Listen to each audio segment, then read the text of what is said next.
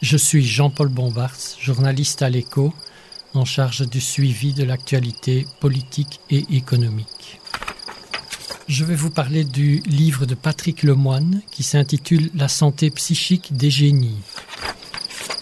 Ce livre est interpellant et intéressant parce que c'est un mélange d'histoires, euh, de l'histoire avec un grand H, euh, mais aussi de la psychiatrie, de la psychologie, et il est truffé d'anecdotes puisqu'il s'agit de portraits euh, d'une quarantaine de génies, des génies du bien, tout comme des génies du mal.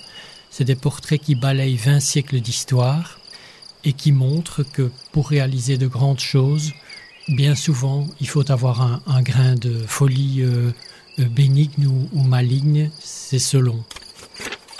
On constate en effet que beaucoup de ces personnages ont des côtés un peu pathologiques, certains sont bipolaires, certains sont paranoïaques comme Staline ou Hitler, beaucoup sont, atteints de narcissisme.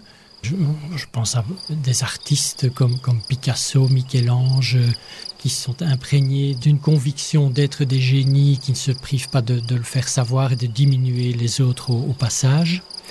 Ce qui est perturbant, c'est le côté psychiquement déséquilibré de beaucoup de ces personnages.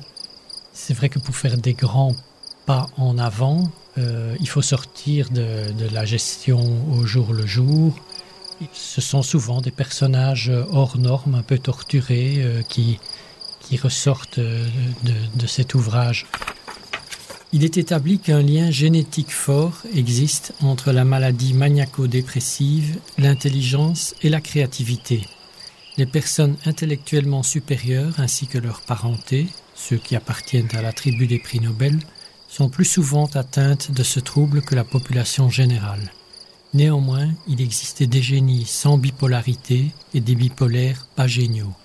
Pourtant, ce trouble représente une partie de la solution à cette question épineuse du lien entre génie et folie.